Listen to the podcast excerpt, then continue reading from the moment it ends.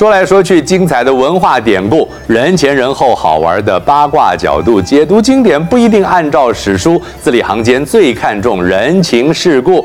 我是冯一刚，我们今天继续说柳宗元。柳宗元谪居永州十年，心情郁闷，时常在空闲的时候游历山水，排解心情。这段期间的经历，成为他创作的养分。他潜心写作，完成了山水游记的经典作品《永州八记》。他描写山水，不仅表现出细致的观察和感受，还能把山水形象化，捕捉山水的个性化特征，赋予每一座山和溪流独特的面貌。他也借着山水表达对现实的不平，使得作品寓情于景。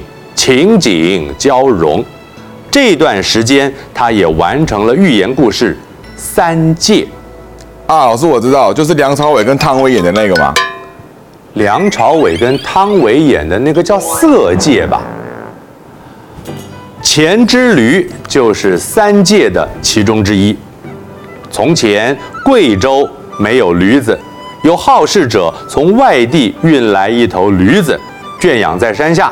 一只老虎看到了驴子体型庞大，害怕而不敢接近，躲在林间观察这头驴子，小心谨慎地接近，却始终看不透这是什么动物啊！驴子一叫，这老虎啊马上逃得远远的，以为驴子会吃了自己，非常害怕。但是老虎来回地看这个驴子，觉得这驴子没有什么其他的本领嘛，就逐渐地习惯了驴子叫。又来到了驴子前后，只是仍然不敢贸然攻击。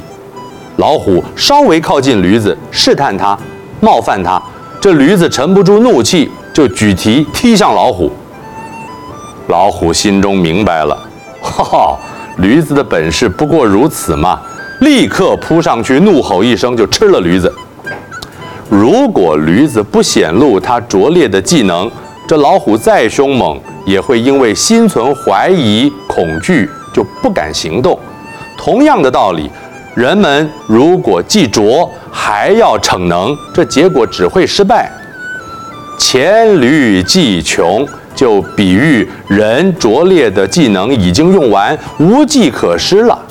黔是贵州省的简称。老师，我也差不多要黔驴技穷啊。哦，黔驴技穷会怎么样呢？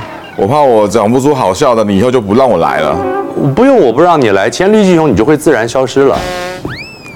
此外，他还时常到民间去关切百姓的生活，深切体认民间疾苦。柳宗元写下《捕蛇者说》。唐代中期，国势由盛转衰，历经了安史之乱、藩镇割据。社会陷入了贫困与混乱，永州百姓也生活艰难。当时的朝廷行两税法，每年夏秋各科一次税，对人民造成极大的负担。永州山野有一种毒蛇，被它碰到的草木会枯死，被咬的人无药可医，但用它制成的药物却有奇效，能够用来抵纳税金。一位姓蒋的捕蛇人，家中三代都是捕蛇为业，祖父和父亲都因此而丧命，他也差点被蛇毒死。柳宗元同情他，想帮他脱离这个行业，捕蛇人却哀戚地说：“要是不捕蛇，恐怕我更不幸。我只要看到瓦罐里的蛇安然无恙，就可以放心。我小心喂养。”把蛇缴纳之后，就能安然度日。从他的处境来看，柳宗元就想起了孔子所说“苛政猛于虎”，这不合理的税制，竟然是比毒蛇还要可怕呀！老师，你说的“苛政猛于虎”讲的是科批吗？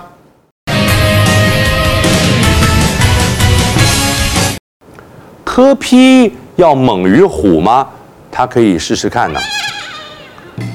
被贬到永州之后，他曾一度奉诏返回京城，却仍然没有受到重用。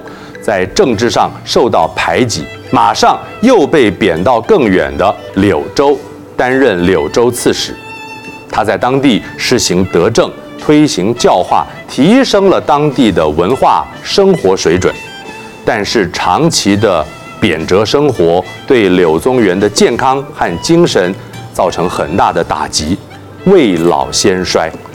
虽然朋友们多方奔走，皇帝才同意召回柳宗元，但是诏书还没有到达柳州，柳宗元就病死了，当时只有四十七岁。柳宗元的德政让柳州人民很感念，在他过世之后，还建了一座庙，追悼他。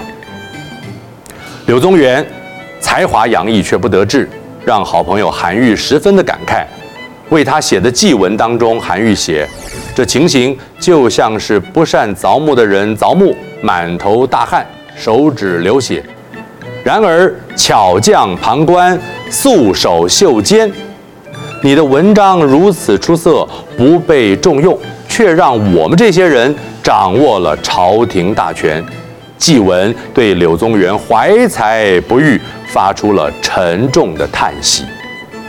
袖手旁观，形容置身事外，不予过问。我是冯一刚，说人解字，下次再见。